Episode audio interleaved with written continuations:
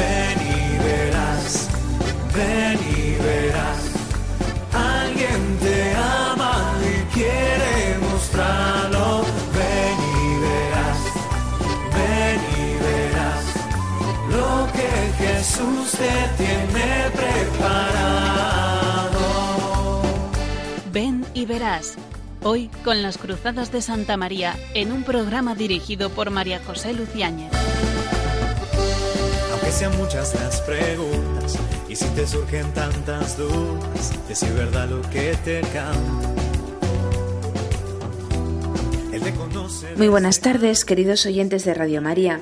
Nos encontramos de nuevo con ustedes en este programa de Ven y Verás, hoy miércoles 24 de febrero. Este programa, que es una continuación del que ya tuvimos en, en enero pasado, en este ciclo ¿no? que queremos dedicar a tantas efemérides a las que nos invitan los santos. Estamos en un año jacobeo, año santo compostelano, celebramos también el octavo centenario de la muerte de Santo Domingo de Guzmán, los 500 años de la conversión de San Ignacio de Loyola y también celebramos este año el 50 aniversario de la proclamación de Santa Teresa de Jesús como doctora de la Iglesia. Santos españoles que nos acompañan en, este camino cuaresmal en el que nos encontramos eh, de lleno, ¿no? inmersos. Quiero eh, comenzar esta pequeña introducción a la tertulia que tendremos a continuación recordando algunas palabras de San Pablo VI en una homilía que pronunció cuando Santa Teresa de Jesús fue proclamada doctora de la Iglesia. En esa homilía decía Pablo VI, la vemos ante nosotros como una mujer excepcional, como una religiosa que envuelta toda ella de humildad, penitencia y sencillez, irradia en torno a sí la llama de su vitalidad humana y de su dinámica espiritualidad.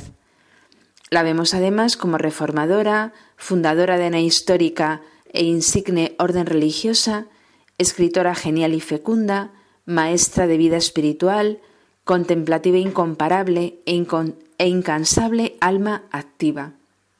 Contemplativa y activa, decía Pablo VI. Qué grande, única y humana, qué atrayente es esta figura. Realmente es una figura, eh, una mujer que, que causa asombro. Y señalaba el Papa que ese acto de proclamación de doctora era un acto que quiere ser intencionalmente luminoso y que podría encontrar su imagen simbólica en una lámpara encendida ante la humilde y majestuosa figura de la santa. Un acto luminoso que quiere dar luz. Esa luz, decía Pablo VI, pone de relieve la eminencia de la doctrina, de su doctrina, y también es una luz que quiere dar, quiere ser útil para la formación de las almas, decía el Papa. Eh, también señala en esta homilía el amor de Santa Teresa de Jesús, que encuentra en la profundidad del corazón sus expresiones más variadas y más auténticas, ese amor que llegamos a llamar matrimonio espiritual, porque no es otra cosa que el encuentro del amor divino inundante que desciende al encuentro del amor humano, que tiende a subir con todas sus fuerzas. Se trata de la unión con Dios más íntima y más fuerte que se concede experimentar a un alma viviente en esta tierra y que se convierte en luz y en sabiduría. Lógicamente, luz y sabiduría para, para las almas, para nosotros, ¿no? para que sean útiles para nosotros. ¿no? Amor, luz, eh, esa homilía realmente es preciosa. Invito a nuestros oyentes a que la puedan leer. Santa Teresa nos exhorta a comprender el gran bien que hace Dios a un alma que la dispone para tener oración con voluntad, que no es otra cosa la oración mental, a mi parecer, decía Santa Teresa, sino tratar de amistad estando muchas veces tratando a solas con quien sabemos nos ama. Comprender el gran bien que es la oración. La oración es el bien que Dios nos hace, ¿no? un bien para poder unirnos a Él, que es el mayor don, el mayor amor. Y señala también Pablo VI en esa homilía Dice, no queremos pasar por alto el hecho de que Santa Teresa era española, y con razón España la considera una de sus grandes glorias.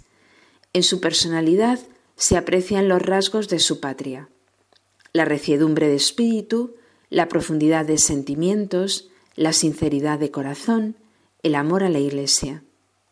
Estos son rasgos de España, de todo español. Su figura se centra en una época gloriosa de santos y de maestros, que marcan su época con el florecimiento de la espiritualidad. Los escucha con la humildad de la discípula, a la vez que sabe juzgarlos con la perspicacia de una gran maestra de vida espiritual, y como tal la consideran ellos. Estos santos que convivieron con Santa Teresa, San Juan de la Cruz, San Pedro de Alcántara, no queremos pasar por alto el hecho de que Santa Teresa era española. Qué bonitas palabras estas de Pablo VI dirigidas a los españoles, en los que ensalza realmente los rasgos de nuestra patria, los rasgos de todo español, la reciedumbre de espíritu, la profundidad de sentimientos, la sinceridad de corazón, el amor a la Iglesia.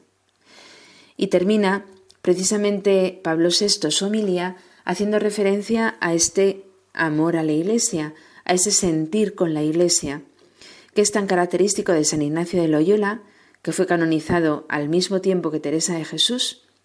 En sus ejercicios espirituales habla del sentir con la Iglesia. Lo mismo experimentaba Santa Teresa de Jesús.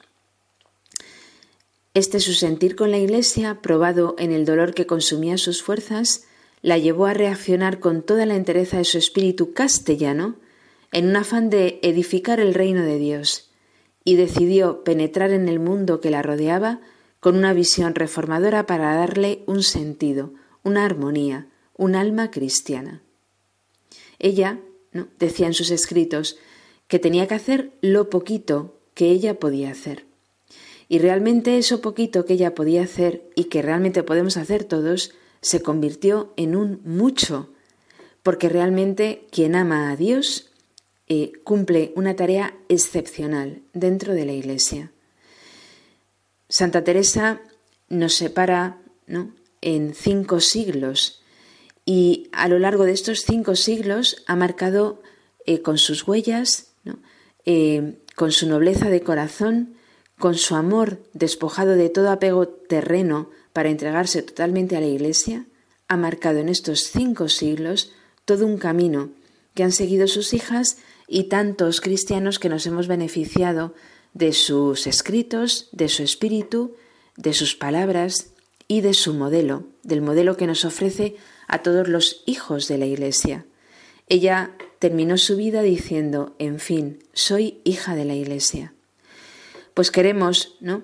ver la herencia espiritual que, que, Santa Teresa ha dejado a España y ha dejado al mundo entero.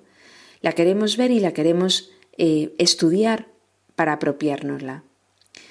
Debemos ver, decía Pablo VI, una llamada dirigida a todos a hacernos eco de su voz, convirtiéndola en programa de nuestra vida, para poder repetir con ella somos hijos de la Iglesia. Por ello, Vamos una vez más en este programa a reconocer la madurez de Santa Teresa de Jesús para poder aprender de esa madurez y aprender, por lo tanto, a amar a Dios y amar a los hombres como ella amó a todos sus contemporáneos y nos ama también a nosotros de una manera diferente desde el cielo.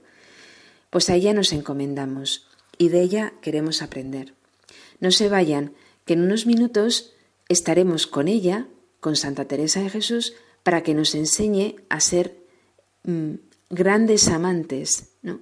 a aprender la madurez de corazón que Santa Teresa de Jesús tenía. En unos minutos volvemos con ustedes.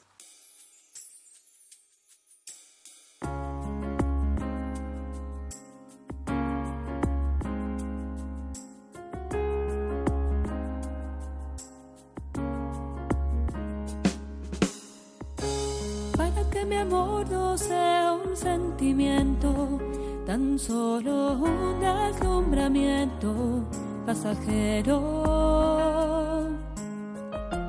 para no gastar mis palabras más mías ni vaciar de contenido mi te quiero. Quiero hundir más hondo mis raíces en ti y cimentar en solidez este mi afecto. Pues mi corazón que es inquieto y es frágil, solo acierta si se abraza tu proyecto. Más allá de mis miedos, más allá de mi inseguridad,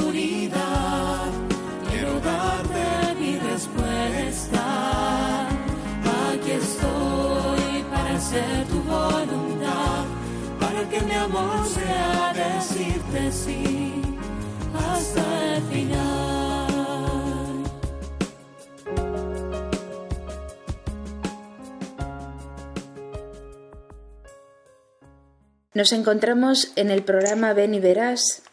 Les habla María José Luciáñez en esta segunda parte del programa de hoy, que está dedicado especialmente a Santa Teresa y a las enseñanzas que esta santa doctora de la Iglesia nos ha transmitido. Después de haber escuchado la canción Más allá de mis miedos, nos encontramos en una tertulia acerca de Santa Teresa, una mujer que no tuvo nunca miedo, una mujer que, que fue madura como mujer, como persona, como religiosa, como enamorada de Jesucristo. Y en esta tertulia de hoy tenemos con nosotros a, a dos jóvenes que se van a presentar. Muy buenas tardes, Lucía. Muy buenas tardes, César. Buenas tardes. Buenas tardes, María José. Buenas tardes. Bueno, Lucía, aunque alguna vez has estado ya en el programa, preséntate, que, dinos quién eres. Sí, soy Lucía López y estoy estudiando segundo de psicología en la Universidad Autónoma de Madrid. Bueno, pues como psicóloga, la tertulia sobre la madurez de la persona en, tomando como modelo a Santa Teresa, me imagino que tendrás mucho que decirnos. Es un tema sí, que tiene importancia dentro de la psicología. Muy bien. César, Buenas tardes, mi nombre es César Palacios y estudio el máster de microbiología de la Universidad Autónoma de Madrid también. bueno, César también nos ha acompañado varias veces en el programa. ¿no? Alguna que otra, sí. Sí, unas cuantas. También Lucía. Bueno, pues muy bienvenidos esta tarde y muchas gracias por estar con nosotros. Gracias a ti. Bueno, pues eh, yo os planteaba algunos puntos de lo que, bueno, características o adjetivos que tienen las personas que, bueno, que se considera que son maduras, ¿no? Y vamos a, a ver esas eh, características aplicadas a Santa Teresa y también aplicadas a la situación de un joven de hoy. ¿no? Entonces, os planteo una primera afirmación.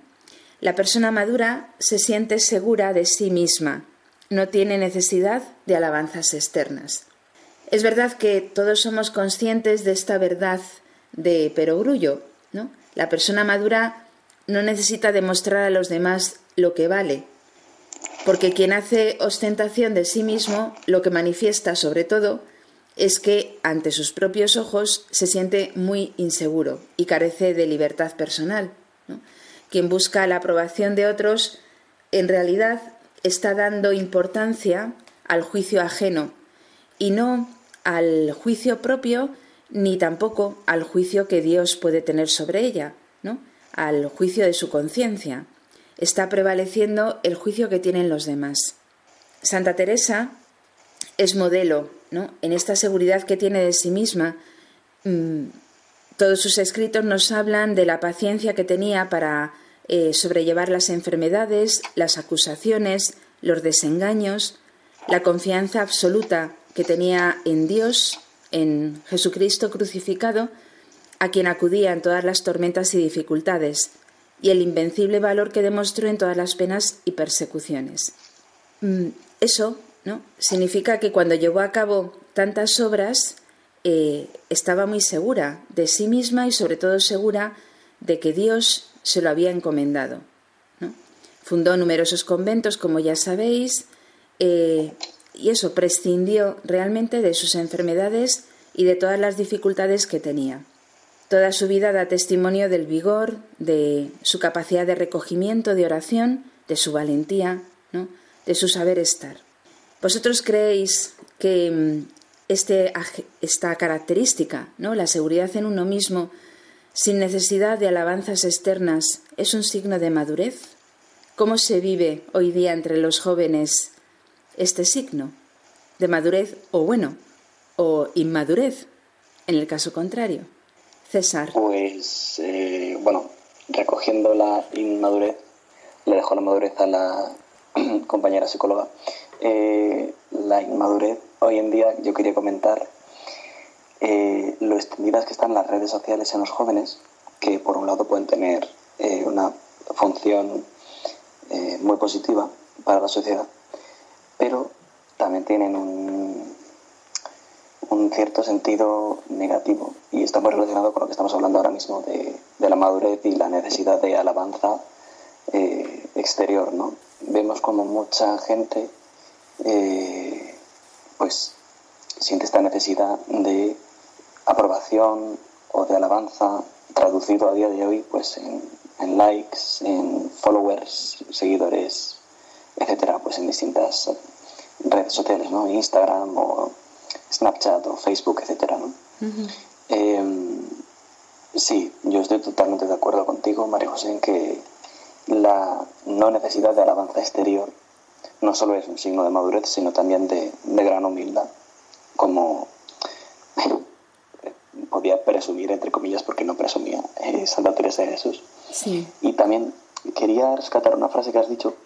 Eh, has dicho, Santa Teresa es segura de sí misma y segura de que Dios le había encomendado, le había encomendado, etcétera, etcétera. Yo incluso diría que Santa Teresa era o estaba segura de sí misma por el hecho de estar segura de que Dios ¿no? le, había, le había encomendado A o B. Eh, claro, cuando, cuando tu seguridad se enraiza en, pues en lo más grande que hay, pocas cosas te van a quitar el sueño, ¿no? Bueno, pues sí, claramente, ¿no? Lo, lo único es que, como, como hacía Santa Teresa, tenía un gran espíritu de oración y una gran humildad. Entonces, gracias a esas dos virtudes, ¿no? la oración y la humildad, pues eh, tenía la certeza de que era Dios la que era Dios quien le, le encomendaba esas obras, ¿no? Ella se sentía simplemente un instrumento.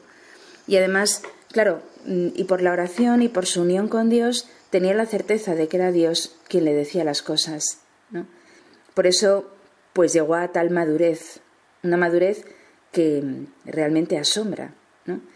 Mm, yo recomiendo a todos nuestros oyentes, bueno, y a vosotros dos especialmente, que leáis eh, el texto que Pablo VI pronunció cuando fue declarada Santa Teresa doctora de la Iglesia porque en ese texto hace una enorme alabanza de lo que es Santa Teresa y también hace alabanza o alaba a los españoles, a la tierra española que la vio nacer y a la gente española.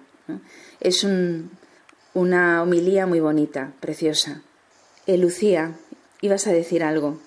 Sí, bueno, yo respecto a este tema estoy completamente de acuerdo con lo que habéis dicho. Y respecto a la madurez, yo lo veo como el resultado de un proceso en el que te has ido autodescubriendo, ¿no? Al final vas conociéndote a ti mismo y conoces tus virtudes y también tus debilidades, ¿no? Entonces, al final, pues no necesitas la opinión de los, de los demás para formar tu propia identidad. Tú mismo sabes quién eres y lo que comentabais, ¿no? Si tienes la visión de Dios, sabes que lo que posees, tanto lo bueno como lo malo, tiene un fin y simplemente pues lo pones a disposición de Dios y en la medida en, lo que Él quiere hacer con, contigo y con tu vida. ¿no? Sí, además tampoco tenía ningún problema ante las dificultades, ¿no? Eh, por eso esta frase que, que dice ella en, en Camino de Perfección, dice, verdaderamente es de gran humildad verse condenar sin culpa y callar. Y es gran imitación del Señor que nos quitó todas las culpas. ¿no? O sea, tenía la seguridad de que era Dios quien le encomendaba y por eso se sentía tan segura. Tan segura que no le importaba verse condenar sin culpa. Con respecto a esto, eh, si, se me, si puedo comentar una cosa. Sí, por supuesto, César. Simplemente decirlo que a día de hoy se me ocurren pocos ejemplos de humildad mayores que, lo que acabas de decir, ¿no? Eh, en un mundo en el que nos excusamos continuamente por, por tonterías o a veces incluso cuando evidentemente tenemos culpa, el hecho de que alguien te condene, como además le pasó a Santa Teresa, que tuvo que soportar muchas, muchas acusaciones falsas en un, tribunal, creo recordar, por todo el tema de, la reforma, pues que te condenen sabiendo verdaderamente que no tienes culpa y callarte por el deseo puro de imitar a Cristo que fue condenado sin culpa alguna, eh, pues me parece, vamos, una santidad muy grande. Y bueno, a mí se me hace eh, muy difícil de, llevar a, mi vida, vaya. Ya. Bueno, ¿y a quién no? no se le hace difícil. Porque, o sea, no, no, lo piensas, pero si te pones a pensarlo, todas las veces que te excusas, ¿no? En el día, pues mira, yo pensándolo, a mí me ha pasado hoy, pero vamos, eh, que, es algo totalmente normal de la rutina, el excusarte por todo. Sí, sí, tienes, eh, tienes toda la razón. Yo también eh, estoy de acuerdo, tendemos a excusarnos por todo. no queremos quedar mal, bajo ningún concepto, no queremos quedar mal. El, el famoso punto de honra, ¿no? Sí, sí, sí del que también Santa Teresa hablaba, claro. Sí. bueno, eh, otro carácter de la persona madura es que no tiene miedo a corregir. En el fondo está relacionado con lo anterior, porque si una persona sabe que lo que hace em, está, diríamos, de acuerdo con lo que Dios quiere, primero, por su espíritu de oración estaba llena del amor de Dios. Entonces, eh, tenía la caridad para poder hacer una corrección que estaba fundada en el amor. Y por lo tanto, como está fundada en el amor, pues la lleva, la lleva a cabo. ¿Cuánto miedo nos da corregir y decir las cosas incluso a nuestros mejores amigos cuando esas cosas son buenas para ellos y nos da miedo? Por ejemplo, cuenta Santa Teresa, eh, dice, como puede verse por la carta que escribió a un sobrino suyo, ¿no? Ella escribió una carta y a este sobrino que llevaba una vida alegre y disipada.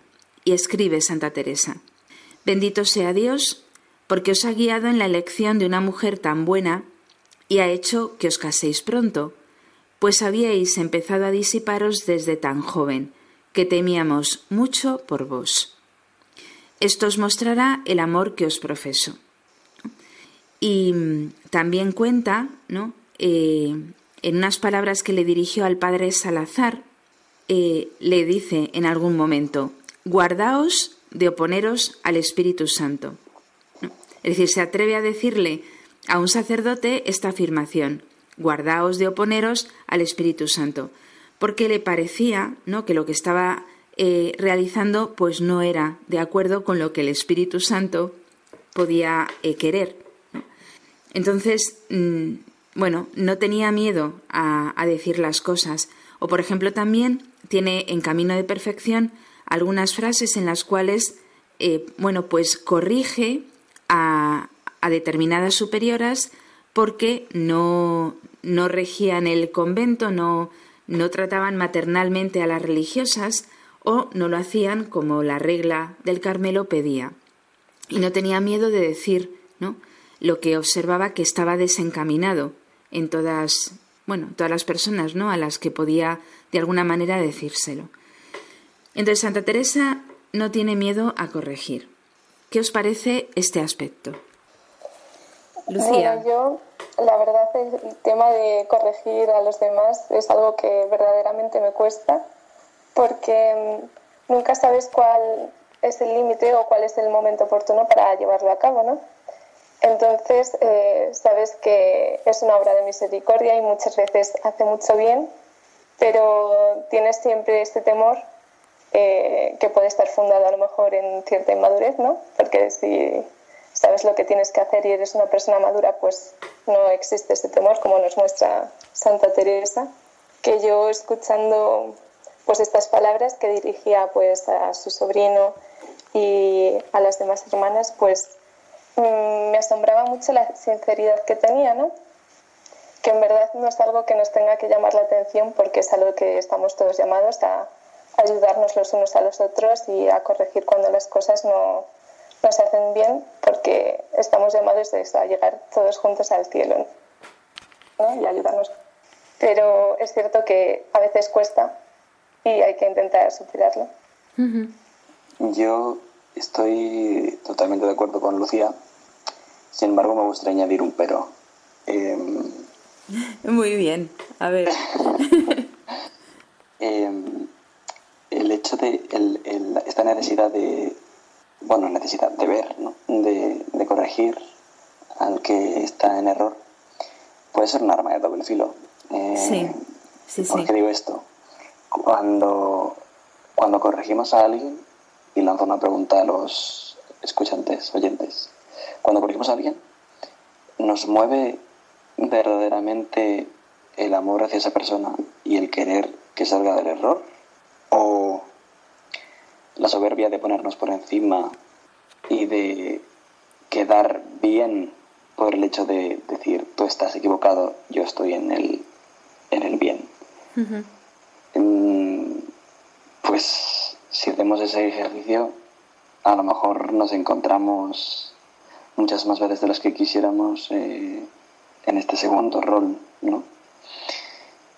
A mí también me, me cuesta a veces mucho corregir, también porque Mm, no sé si en, muchos aspectos de la vida las cosas no son blancas o negras, ¿no?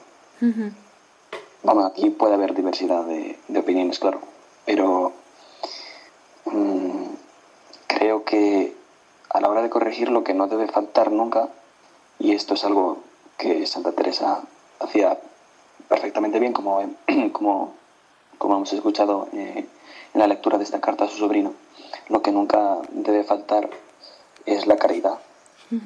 Eh, porque, bueno, Santa Teresa podía ser una mujer, bueno, podía ser, no, era una mujer eh, con firmes convicciones y, muy madura, pero no dejaba de ser madre, ¿no? La madre. Eh, además creo que has, has, leído también por ahí María José cuando corregía a las superiores que no como has dicho, que no actuaban de una manera maternal, ¿no? Que no, que no trataban a las hermanas de manera maternal. Eso no, es, hmm. eso, que no, que no falte esta, esta caridad de, decir, pues hombre, si estás en el error, yo, yo quiero ayudarte, pero no, no por el hecho de, venir aquí a, eh, pontificar sobre ti, sino porque verdaderamente te amo y quiero que, que tu vida vaya por, por el mejor camino. Luego ya... Eh, con lo que yo te pueda dar o ayudar, pues libremente eliges, pero con esta caridad. Sí, muy buena puntualización, porque a veces queremos corregir por el deseo de quedar por encima del otro, ¿no? Y no, no, efectivamente corregir eh, en el sentido de, de, de, hacerlo por amor, ¿no? Y para que el otro realmente mejore. Y eso, bueno, también los que somos profesores pues tenemos que aprender mucho, ¿no? Porque algunas veces nos puede llevar em, mm, el querer corregir, ¿no? Como el decir, aquí estoy yo y, yo soy el profesor y tú eres el alumno, ¿no? Y claro, eso no es una verdadera educación, no es verdadera corrección y no implica para nada amor, ¿no? El amor y la, o sea, la corrección es para que el otro eh, mejore y encuentre el bien para su vida qué difícil, ¿no? Sí, claro. claro. O sea, corregir a alguien por amor, qué difícil.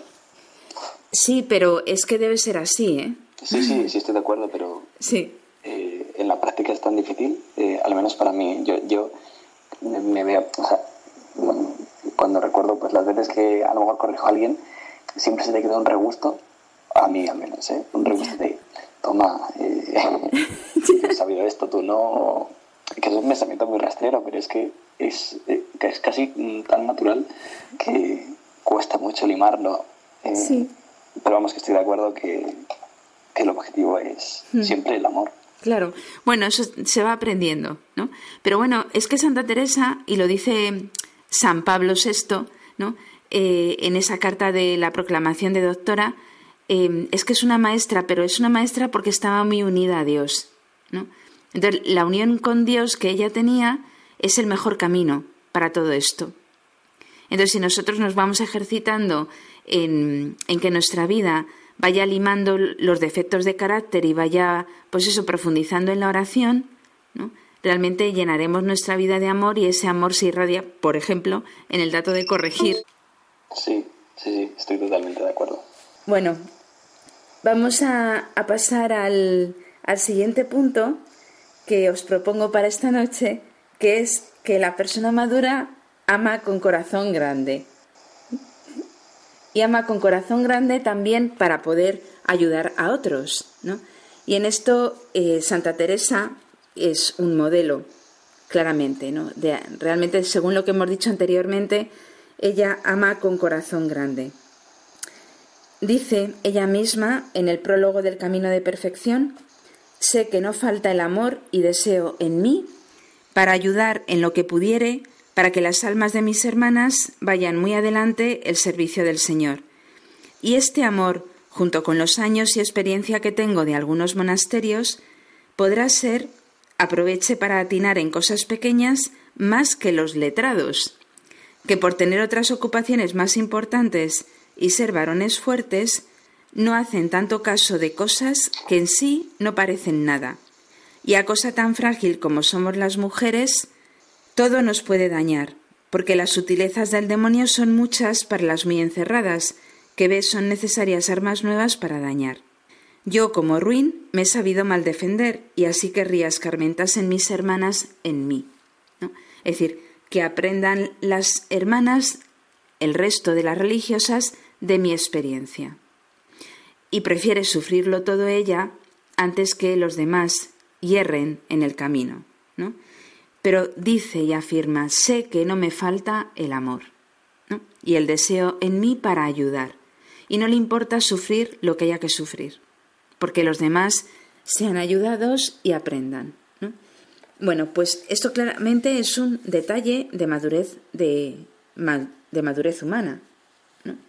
Bueno, y podríamos aquí repetir tantas frases en las que manifiesta el gran amor que tiene a Jesucristo. Ese gran amor que tiene a Jesucristo le hace amar con corazón grande a todos los demás. ¿Qué pensáis de este detalle? Amar con corazón grande. Es decir, no hacer caso de ruindades, de cosas pequeñas, ¿no?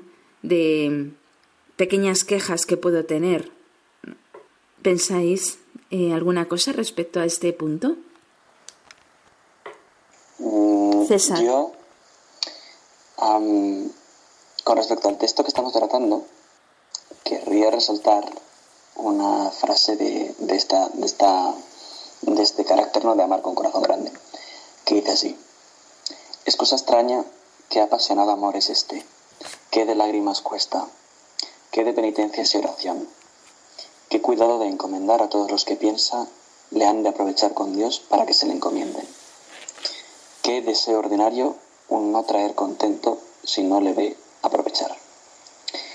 Em, uno así al, leer esto em, puede pensar, madre mía, qué, horror. Pero aquí, aquí vemos una faceta del amor que nos estila hoy en día, ¿no? Que es sufrir por la persona a la que amas. Eh, este, este sufrir que es tan desagradable a uno mismo, ¿cómo, cómo se consigue? ¿no? Eh, y es precisamente por, por el hecho de tener un corazón tan grande como el que tenía Santa Teresa, ¿no? que todo, todo lo que le movía era Dios. Y aunque otros amores eran lícitos, como ella misma dice, parientes, amigos, hermanas de comunidad, etc., eh, si algo hace sombra a Dios, pues no puede ser, es desde donde nace todo, todo ese amor que ella reparte eh, sin límite a los demás. Quería resaltar esto. Eh, claro que luego también, mmm, aquí si se me permite voy a poner otro pero. Eh, a ver. Em, al, hablar, al hablar de esta manera teórica sobre, sobre el amor, ¿no? Todos podemos estar de acuerdo en, este amor tan, tan grande eh, a Dios y, que Dios debería ser el primero ¿no? de la lista.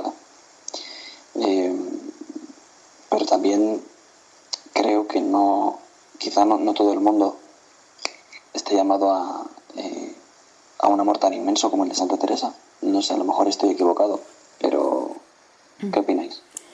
Yo lo que opino es que todos estamos llamados a un amor tan inmenso como el de Santa Teresa o quizá más, con la ayuda de Dios. Eh, pero eso supone entonces ser... Ser carmelita. Ser carmelita no. ¿Cómo? Claro, claro. Actuar de manera tan perfecta como ella, complicado. Bueno, mm, el amor de Dios y las gracias de Dios son infinitas para todos, para cada uno. Estamos llamados a, a formarnos para aprovecharlo como lo hizo Santa Teresa. ¿no? Yo sé de un, bueno, un hombre que, el padre Morales en concreto, que, que decía, ¿no? pedía eh, en una oración eh, llegar hasta donde los santos han llegado o más adelante, con la ayuda de Dios. Entonces la santidad no se puede medir, pero lo que sí que es claro es que estamos llamados a amar como amaba Santa Teresa porque las gracias de Dios no fueron solo para ella, son también para nosotros. ¿no? no sé qué opinas, Lucía. Bueno, a mí me llama la atención una cosa que habéis dicho a lo mejor de una manera más indirecta, pero la idea de que eh, no nacemos sabiendo amar es algo que se tiene que aprender, que no nos es dado, no viene innato y que como habéis recalcado también tampoco es fácil, ¿no? Por todos los sufrimientos que muchas veces conlleva. Entonces, esta perspectiva me, choca un poco con la visión que hoy en día tienen muchos jóvenes acerca de lo que es el amor. Hoy en día se ve que a lo mejor si tú te enamoras de otra persona es un signo de debilidad, ya dependes de la otra persona, ya no eres tu individuo independiente, fuerte, capaz de conseguir todo, sino que eh, te debes al otro, ¿no? Sí. Entonces, pues eh, me llama mucho la atención como estas dos visiones tan completamente diferentes de lo que supone el amor. Pues sí, también, muy interesante lo que dices. Y sin embargo, la madurez, precisamente la madurez humana es para poder eh, aprender a amar y amar de verdad. O sea, esa, a esa finalidad, diríamos, va encaminada a la maduración. Una persona madura es la que ama de verdad. ¿no? Por eso nos va la vida en aprender a amar y en aprender a ser maduros para poder amar, ¿no? Y luego de una cosa que has dicho tú antes, César, mm, no recuerdo bien, pero era algo relacionado con, con el trabajo que nos supone el amar. Eh, dice Santa Teresa eh, que ese amor al que ella se refiere es un amor que no tiene interés propio, que todo lo que desea y quiere es ver ricos a los demás. Entonces, eso yo creo que es un signo también por el que vamos aprendiendo a amar, ¿no? Es decir, buscar el bien de los otros, olvidarme de mí mismo, no tener interés en mí, que no es desprecio de mí mismo, ¿eh? sino eh, no sacar provecho propio. Ese es el amor, es la entrega. ¿no? Si lo que hemos dicho antes era difícil, pues. Sí. Esto. Esto más todavía. ¿Cuánto más? Bueno, pero se puede. ¿Vale? Bueno, vamos a ir terminando y mm, si os parece podemos comentar un último adjetivo, ¿no? De la persona madura. La persona madura, la que, la que quiere aprender a amar, desaparece sin darse importancia. Decía Santa Teresa ante la enfermedad, ¿no?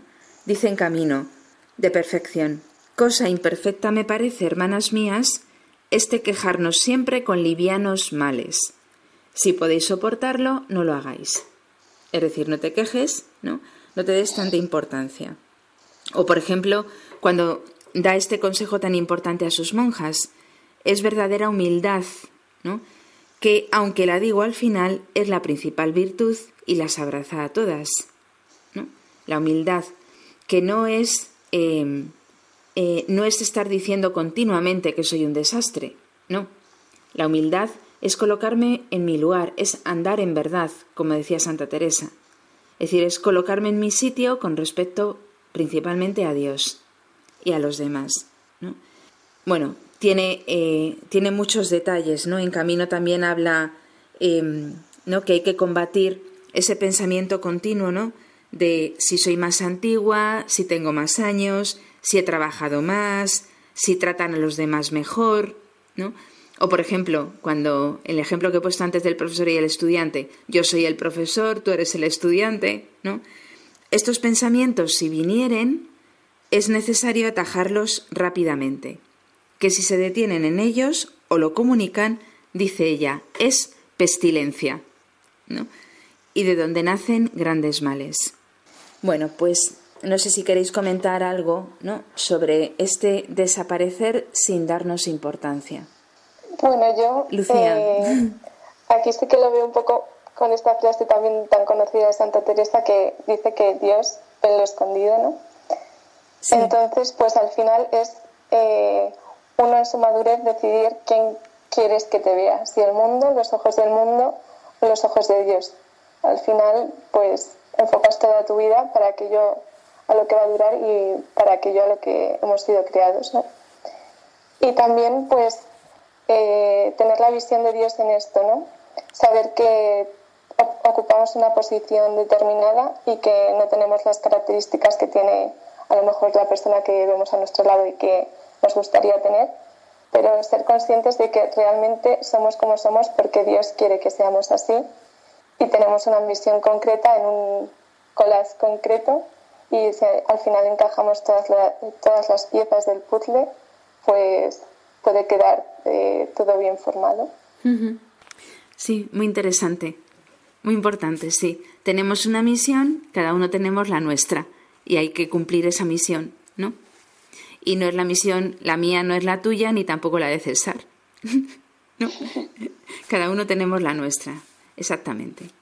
No sé, César, si quieres comentar algo. Eh, pues yo, eh, poco más que añadir después de lo que ha dicho Lucía.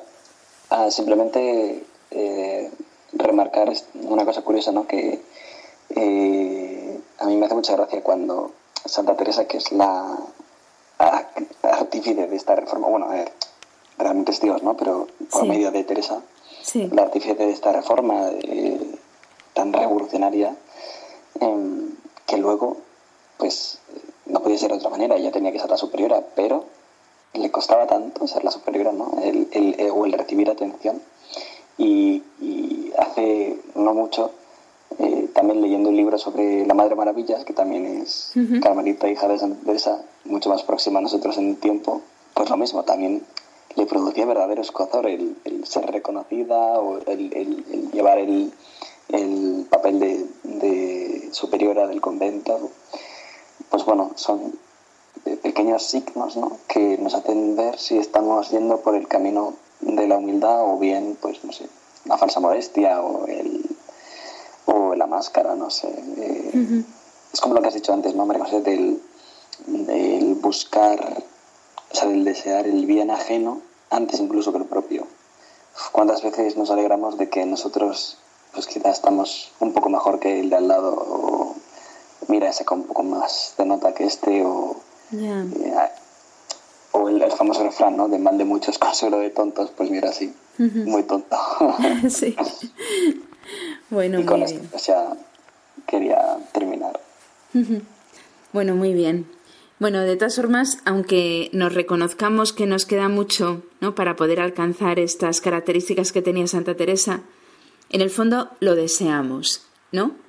Deseamos ser así, es decir, personas seguras de nosotras mismas, ¿no? que no necesitemos la alabanza externa, que queremos desaparecer y no darnos importancia, ¿no? queremos ayudar a los demás en su camino hacia Dios, es decir, tenemos los deseos de ser como Santa Teresa o, más, con la ayuda de Dios. Entonces, eh, esos deseos implican que Dios los pone allí en nuestro corazón y que por lo tanto, bueno, pues a lo mejor los cumple, ¿no? Y nosotros queremos colaborar con ese deseo que Dios pone en nosotros, ¿no? A ver, a ver. Claro. Entonces puede ser difícil, pero lo queremos. Por lo tanto, vamos a poner todos los medios, ¿no? Lo que Dios quiera. Sí. Efectivamente. Bueno, pues eh, nada, después de, de esta tertulia, pues nos vamos a poner manos a la obra para seguir creciendo en, en estas virtudes que nos enseña Santa Teresa. Y vamos a, a hacer una pequeña pausa hasta la siguiente parte del programa.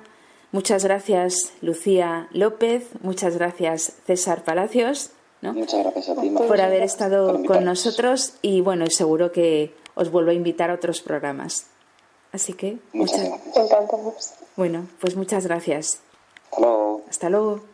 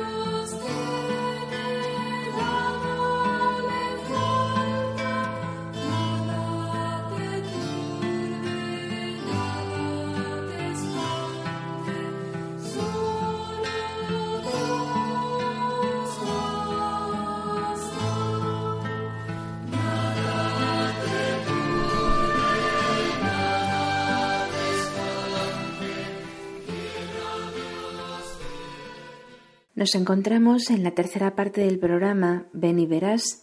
Les habla María José Luciáñez y después de haber escuchado esta música con letra de Santa Teresa, nada te turbe, nada te espante, con esta música invitamos a, todos los que nos escuchan, a quien quiera, a que nos escriban a la dirección de correo beniveras2 arroba consultando lo que deseen acerca del tema de la vocación, el discernimiento o los temas que se van tratando en los distintos programas. Nada te turbe, nada, te espante, un texto muy conocido de Santa Teresa de Jesús. La estamos recordando en este programa en su 50 aniversario de la proclamación como doctora de la Iglesia por Pablo VI. En la homilía que el 27 de septiembre de 1970 pronunció Pablo VI con motivo de su declaración como doctora, habla del amor que encuentra en la profundidad del corazón sus expresiones más variadas y más auténticas, ese amor que la lleva a la unión espiritual con Dios más íntima y más fuerte que se puede tener aquí en la tierra. Ese amor, esa unión, se convierte en luz y en sabiduría, sabiduría de las cosas divinas y sabiduría de las cosas humanas. El sabio es el que ama, el que saborea realmente el amor y el que saborea realmente a Dios mismo, como hacía Santa Teresa. El sabio es el doctor, o mejor, el doctor es el sabio. Esta expresión me recuerda ese pasaje de la Biblia en el que el rey Salomón pide a Yahvé un corazón sabio y Dios se lo concede. No le pide victorias, riquezas o fama, sino ese principio de vida que, que le hace volverse sabio. ¿no? Y pide que su vida esté guiada por la sabiduría. Para terminar este programa en relación al corazón, a la madurez de la persona de la que hemos estado hablando en la tertulia, vamos a, reflexionar un poco sobre la sabiduría del corazón, esa que pidió el rey Salomón, esa que es fruto de la unión con Dios y del amor que, bueno, que propicia esa unión. Vamos a pedirle a Santa Teresa que nos conceda un corazón sabio, que nos alcance ese corazón sabio que pedía el rey Salomón. ¿Qué es esta sabiduría? Esa sabiduría es una sabiduría para el presente, el primer efecto que la sabiduría produce en el corazón es engendrar una nueva atención, enseñar a mirar y a escuchar de un modo nuevo. Esto es lo que hace que el momento presente cobre relevancia. La atención, correctamente educada, nos sitúa en el presente y genera una capacidad de disfrute y de aceptación de ese instante que vivimos, sin huidas ni refugios. ¿Cuánto necesitamos esta sabiduría para poder vivir el presente de una manera diferente? A Santa Teresa, sabia y doctora, vamos a pedírselo para vivir el momento presente con intensidad, con relevancia, correctamente atentos a lo que sucede a nuestro alrededor. Vamos a pedir también a Santa Teresa sabiduría para el futuro, que nos enseñe a tener un corazón que sabe proyectar. Ahora, ¿cómo es este corazón que sabe proyectar? El sabio proyecta bien, sabe que aunque hay muchos planes en el corazón del hombre, solamente se cumple el designio de Dios, como dice el libro de los Proverbios. En esa sede íntima que es el corazón humano, el hombre nunca está solo. El corazón es el lugar del encuentro con quien lo escruta, lo conoce, porque lo creó, Dios mismo. Ese lugar de encuentro es el corazón y ahí el hombre se encuentra con Dios. Santa Teresa es experta en enseñarnos a encontrar a Dios en el fondo del corazón. Tantas veces decía a sus hijas, hijas, no estáis huecas por dentro. Por eso el sabio, siempre que proyecta, lo hace acompañado de quien escudriña, de quien sondea y conoce el corazón, de quien ve, de quien pesa todas las acciones, su corazón. Ese es el segundo efecto de la sabiduría en el corazón, enseñar a proyectar y a ver el futuro en compañía de otro con mayúsculas. Vamos a pedirle también a Santa Teresa que nos enseñe a ser sabias, sabios para el pasado, saber recordar la sabiduría del pasado. El corazón es el lugar del recuerdo. Recordar es pasar por el corazón. Por eso el necio es el que se olvida, o el que pervertido solo sabe recordar para excitarse nuevamente en el mal. Sin embargo, es necesario aprender el modo y la forma de recordar, de pasar por el corazón. Fundamental en este trabajo es el agradecimiento. El agradecimiento es el fruto del alma que sabe recordar. Esta es la obra propia de la sabiduría en el corazón en lo que respecta al pasado y a la memoria. Engendrar, generar agradecimiento. La gratitud es en realidad una disposición eminentemente de sabios, sapiencial. Por eso, el corazón sabio es el corazón que discierne y reconoce bien los tiempos oportunos, es el corazón atento. Es también el corazón que sabe eh, proyectar el futuro porque proyecta siempre en compañía de otro, con mayúsculas. El corazón sabio es también aquel que reconoce, que recuerda con agradecimiento todo lo que ha experimentado, siempre con gratitud.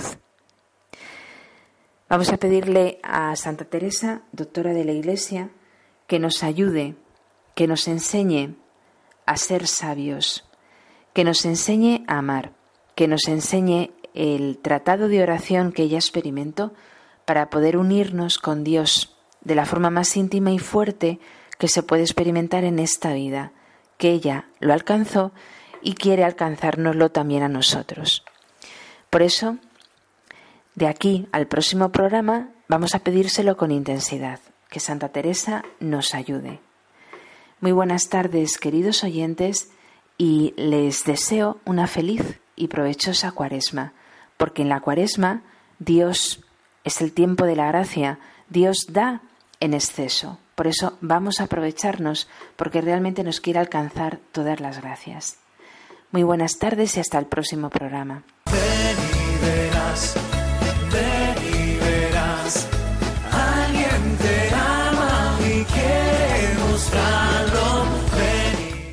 y verás. Hoy con las Cruzadas de Santa María en un programa dirigido por María José Luciáñez.